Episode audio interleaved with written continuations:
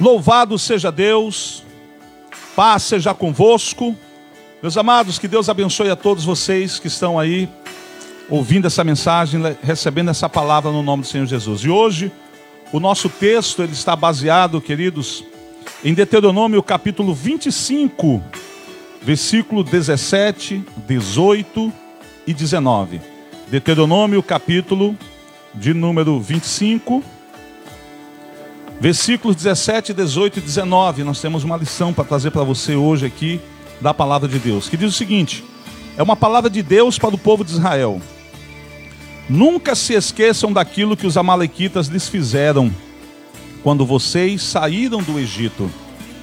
Eles os atacaram quando vocês estavam cansados e esgotados e feriram mortalmente os mais fracos que ficaram para trás não temeram a Deus.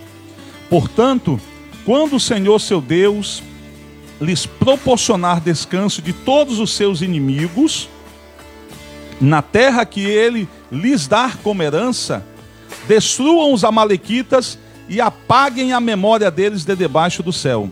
Jamais se esqueçam disso. Amém, queridos? Primeiro ponto que eu queria que você entendesse: quem são os amalequitas?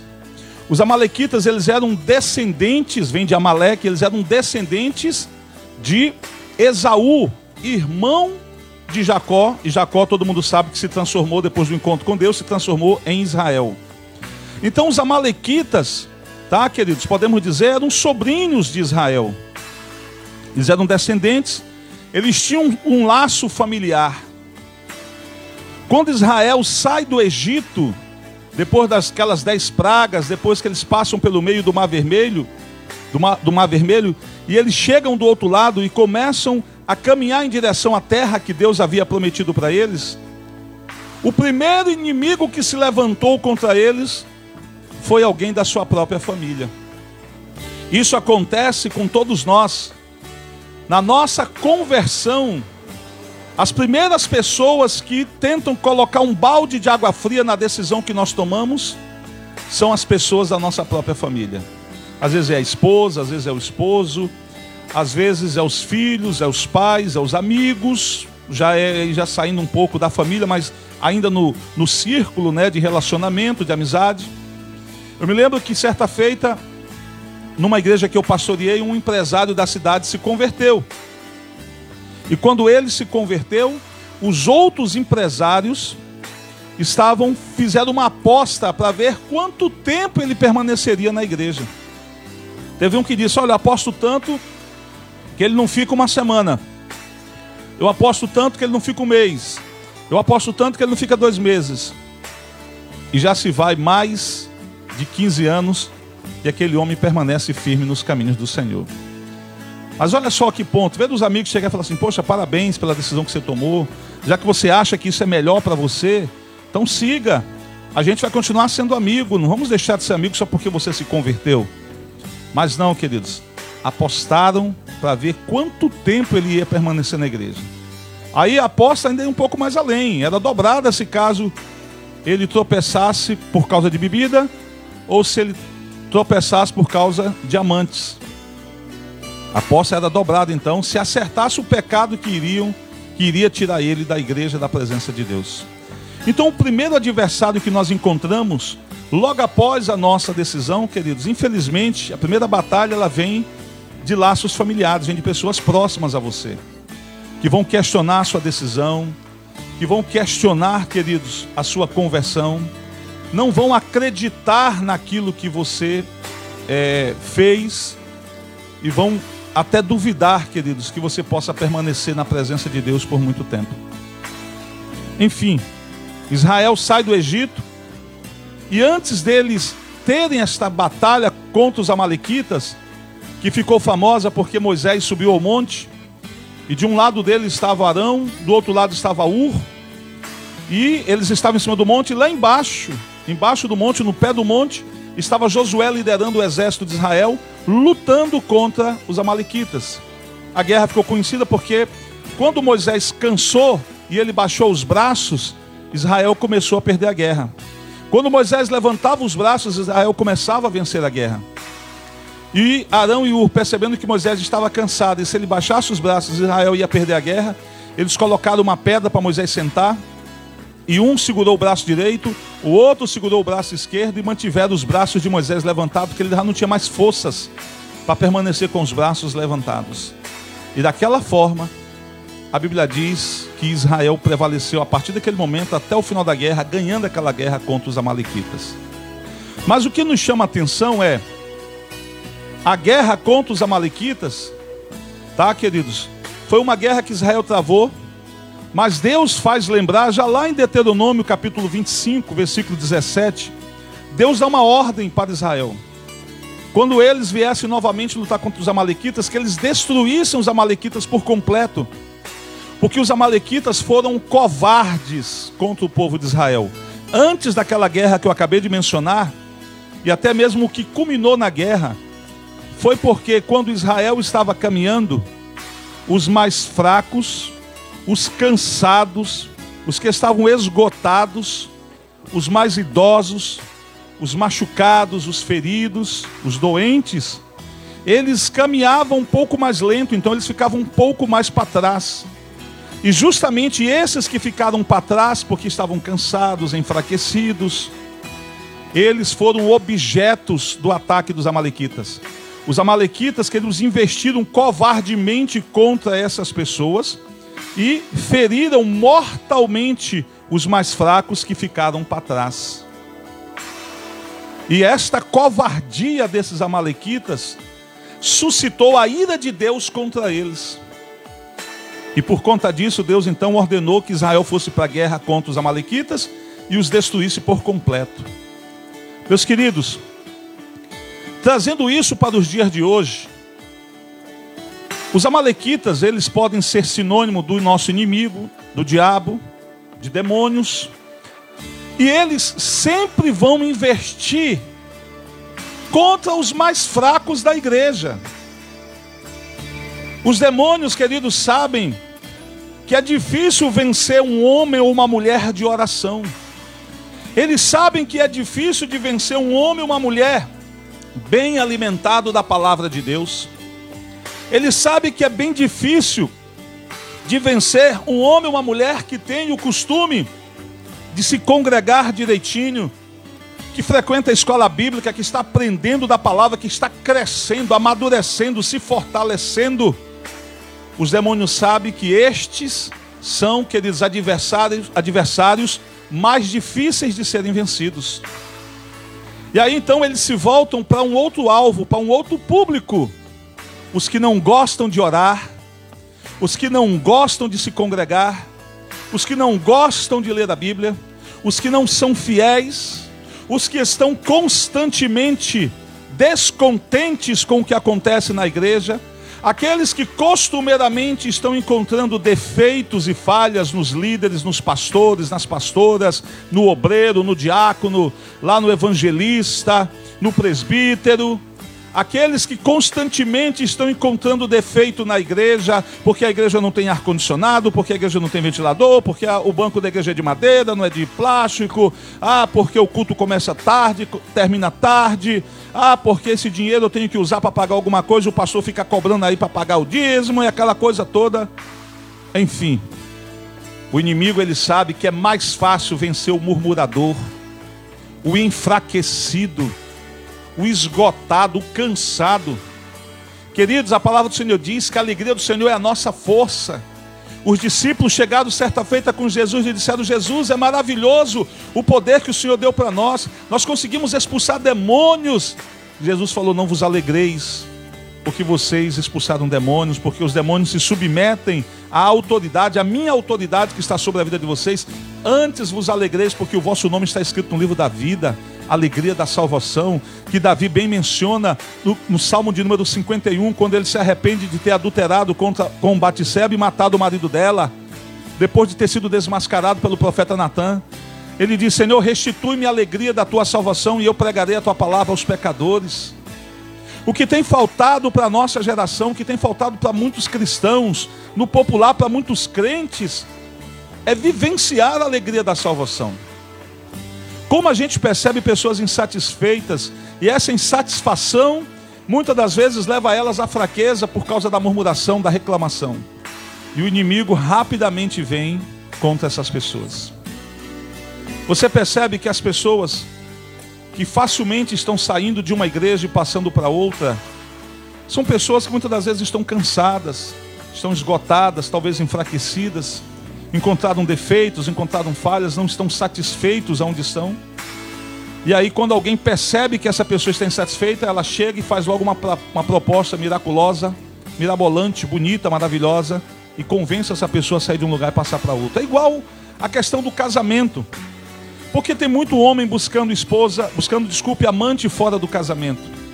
Porque tem muita mulher buscando amantes fora do casamento. Porque tem muitos homens e mulheres cometendo adultério. Porque eles querem ser felizes. O sentimento que uniu com o seu cônjuge não foi, queridos, um sentimento de amor verdadeiro, de entrega, mas foi um sentimento de egoísmo. A pessoa casou não pensando em fazer o cônjuge feliz, ela casou pensando em ser feliz. E no momento que ela percebe que aquela pessoa com que ela casou não a faz feliz, ela então busca outra pessoa extraconjugalmente para que possa fazê-la feliz. E quando ela julga que a esposa não está fazendo ele feliz, quando a mulher julga que o marido não está fazendo ela mais feliz, e ela precisa ser feliz, então ela larga aquele relacionamento e vai em busca de outro. E por isso é que você vê aí atrizes e atores famosos colecionando casamentos um atrás do outro. Casam hoje, com menos de um ano já estão separados, já estão noivo de outro, noiva de outro, já se preparando para casar também. E cada casamento é uma pompa, é uma festa. Por quê, queridos? Porque o sentimento é de egoísmo. Eu quero ser feliz. Assim, muitas pessoas, queridos, quando elas começam a perceber que elas não estão sendo feitas, elas não estão sendo, as pessoas não estão trabalhando para a felicidade dela, ela então quer buscar a felicidade em outro lugar. E ela então começa, muitas das vezes, a encontrar defeitos. Eu me lembro de um ditado popular que casa bem com o que eu estou falando, que diz o seguinte: quando o homem quer fazer alguma coisa, ele arranja um jeito. Quando o homem não quer fazer, ele arranja uma desculpa. Então o que a gente percebe, queridos, é a desculpa de muitos. Muitos estão olhando para a grama do vizinho e estão percebendo que a grama do vizinho está mais verde. Mas a grama do vizinho está mais verde porque você não tem molhado e cuidado bem da sua grama. Se você começar a molhar bem a sua grama e cuidar dela, ela vai ficar tão verde quanto a grama do vizinho. Queridos, na minha conversão, eu recebi propostas para sair da igreja do Evangelho Quadrangular. E eu percebi que o que eu precisava era ter uma vida com Deus. A igreja seria apenas um detalhe. Mas eu percebi que foi através da igreja do Evangelho Quadrangular que eu me encontrei com Deus. E eu passei então, queridos, a perceber que não havia necessidade de eu mudar de igreja. No início do, do, do meu ministério, meu pastor puxou muito a minha orelha. Meu pastor, queridos, brigou comigo. Mas eu percebi que tudo aquilo era para melhorar e aperfeiçoar o meu caráter. Era o meu pastor extraindo o que havia de melhor de mim. Quando eu estava relaxado, ele vinha me chamava atenção, puxava minha orelha. E eu percebia amor em cada uma daquelas palavras. Eu percebia que ele não estava fazendo aquilo para me prejudicar, para desejar o meu mal. Não, ele estava fazendo aquilo para o meu bem. E as pessoas às vezes chegavam em mim e diziam: Olha, o teu pastor fez isso contigo. Se você vier para a nossa igreja, o nosso pastor é amor, ele vai tratar bem você. E eu percebia: Não, eu não preciso mudar de igreja. Sou eu que preciso mudar, sabe, a minha vida, a minha forma de viver, de encarar as coisas, os problemas.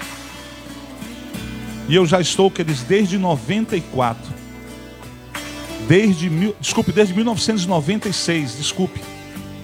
Eu estou servindo ao Senhor na igreja do Evangelho Quadrangular. Depois de pastor, recebi convites para sair, queridos, da igreja do Evangelho Quadrangular. Por três vezes eu fui convidado por outras denominações. Uma vez eu era apenas auxiliar na, na cidade do Rio Branco, auxiliando o pastor da igreja do Evangelho Quadrangular, da primeira igreja. Quando um outro pastor disse: Olha, eu vou ser apenas o evangelista, eu vou ganhar almas e o Senhor vai apacentar. O Senhor vai ser o presidente do nosso ministério. Olha a proposta. A igreja vai dar para o senhor uma casa, vai colocar um carro à sua disposição. O senhor vir para a nossa denominação. Eu falei: Eu não preciso, amigo. Eu não preciso. Continue fazendo o seu trabalho na sua igreja, que Deus abençoe, que eu vou continuar fazendo o nosso na nossa igreja. Então, assim, queridos, não há necessidade de você sair da sua igreja, de você mudar de igreja. Não há necessidade. O que há necessidade é de você começar a se encaixar e começar a perceber o que eu posso fazer para melhorar a realidade da minha igreja. As pessoas querem que a igreja mude por si só para servir ela melhor. Eu entendi diferente. Eu entendi que se eu mudasse a minha vida, eu poderia servir muito e mais, poderia servir mais e poderia servir melhor ao meu Deus e à minha igreja. Eu poderia ser mais útil. E quando eu mudei o pensamento, eu era apenas um líder de jovens quando eu comecei o meu ministério. Logo em seguida eu fui promovido para diácono, depois eu fui para obreiro, depois eu fui para pastor auxiliar, depois eu me tornei pastor titular de uma igreja, e agora eu sou pastor de campo, ou pastor de área. Se fosse numa hierarquia da igreja católica, eu seria um bispo, mas dentro da igreja evangélica quadrangular eu sou um superintendente, responsável por três cidades: a cidade de Cametá, todas no Pará, cidade de Cametá, Limoeiro do Ajuru e Oeiras do Pará. Quando eu cheguei em 2013, neste lugar tinha apenas 28 igrejas. E hoje nós já estamos com 101 para honra e glória do Senhor Jesus. Mas tudo foi um crescimento, um amadurecimento. Então eu quero deixar essa palavra para você. Que você esteja atento. Porque o inimigo, queridos, ele vai focar naqueles que estão fracos naqueles que estão murmurando, reclamando, o inimigo vai focar nesses. E a Bíblia diz que aqueles amalequitas feriram mortalmente, feriram mortalmente os mais fracos que ficaram para trás. Quando a Bíblia diz ficar para trás, significa pessoas que não estão caminhando no mesmo passo da igreja. Pessoas que não estão caminhando, que eles podem até estar caminhando na mesma direção, mas no linguajar popular estão com freio de mão puxado. Quando um carro está com freio de mão puxado, mesmo que você acelere, ele não sai do lugar, ou se sair, ele sai arrastando os pneus, porque os pneus estão travados. Pessoas com muita, muitas das vezes, porque as coisas não foram feitas do jeito que ela sugeriu, mas acataram a opinião da maioria, porque não foi a opinião dela, ela até continua andando com eles, mas com o freio de mão puxado. Sabe? Sempre ali não, não se entregando, não se rendendo. Meu querido, se Deus disse para fazer, e se Deus usou alguém para dar uma opinião que era melhor do que a sua, porque Deus queria que fosse feito do jeito que o seu irmão falou, mergulhe de cabeça e usufrua daquilo que há de melhor de Deus.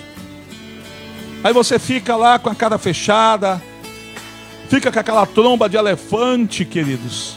Eu me lembro de, de, um, de um, uma situação que um pastor um dia pregando, eu estava ouvindo uma pregação e ele disse assim: que o pai, o pastor e a esposa e o filho estavam viajando para o interior e passaram em frente de uma fazenda. E o filho olhou e viu os bois, as vacas, ruminando ali, comendo, mastigando. Aí o filho pequenininho perguntou: pai, a vaca é crente? Aí o pai ficou assim curioso e falou: por que, filho? Antes de dizer que não, ele falou: Por que, filho?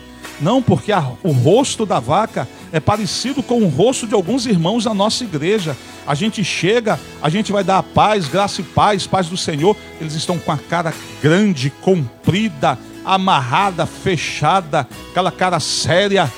Não dão um sorriso. Parece com essas vacas.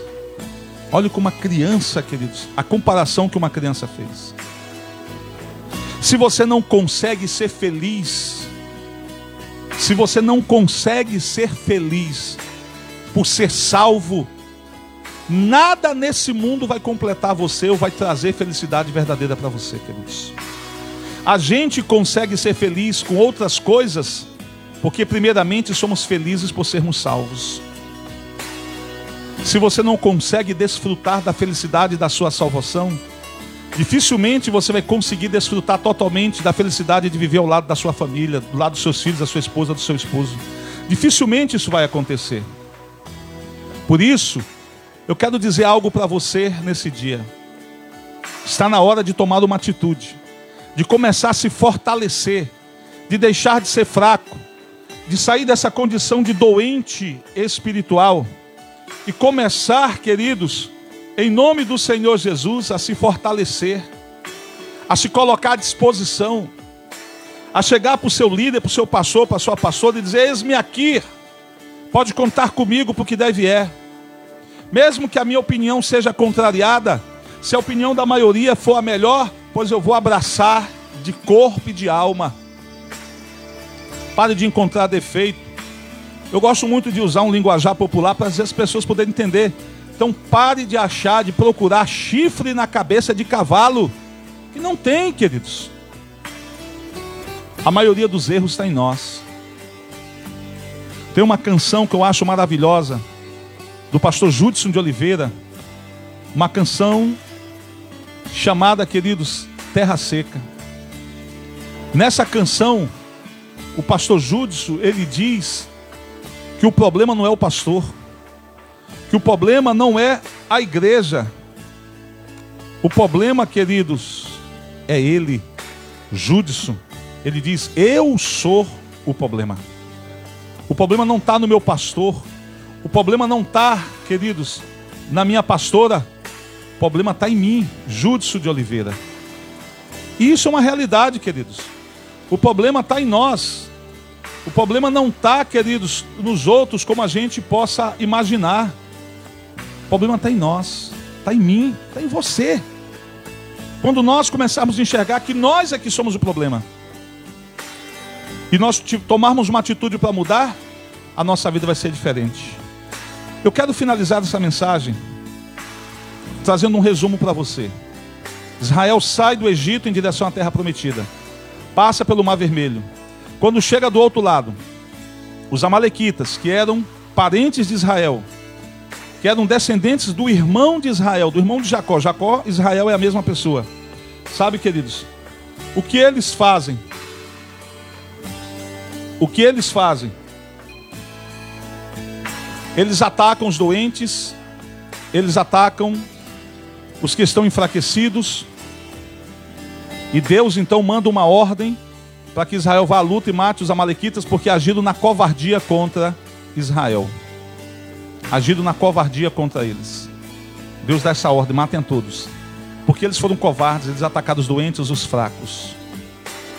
O inimigo ele vai fazer isso também. Ele vai procurar os doentes, os fracos, os amargurados, os entristecidos, os murmuradores, os infiéis, os que estão em pecado, para atacar porque é mais fácil de vencer. Então, queridos, eu quero finalizar, queridos, essa mensagem contando uma pequena reflexão para você.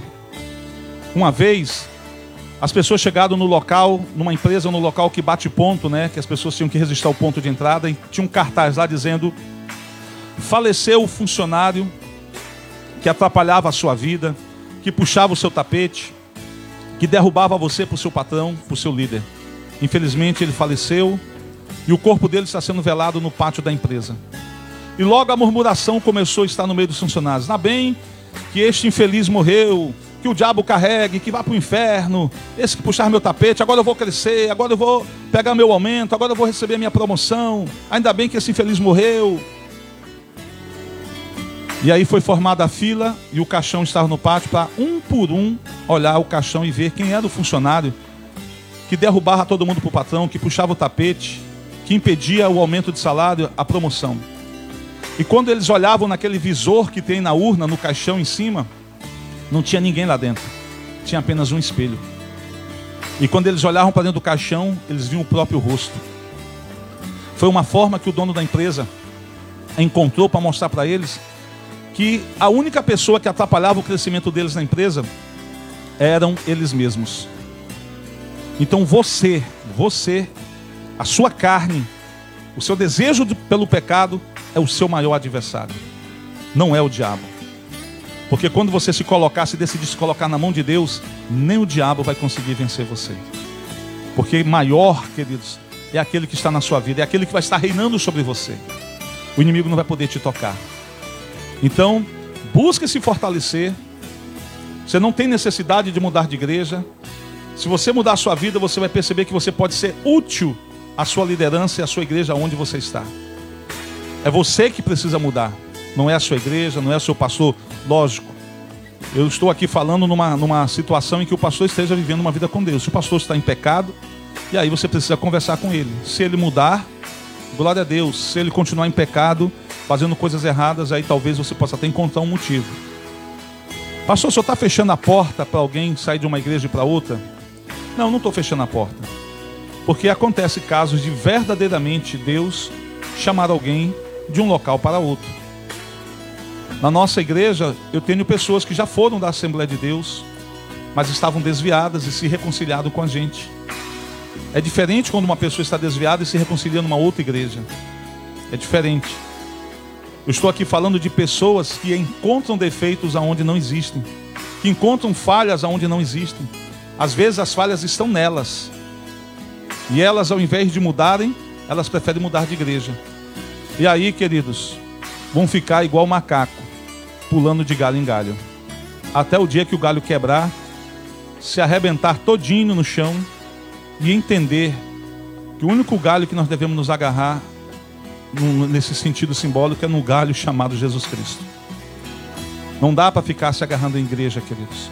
Mas você precisa permanecer aonde você foi chamado. Planta que é mudada constantemente de vaso, ela não vinga, ela não cria raiz. Então, fica aqui o conselho desse seu amigo pastor. Que Deus te abençoe, que Deus te guarde. Até a nossa próxima mensagem, se assim o Senhor nos permitir. Paz seja convosco.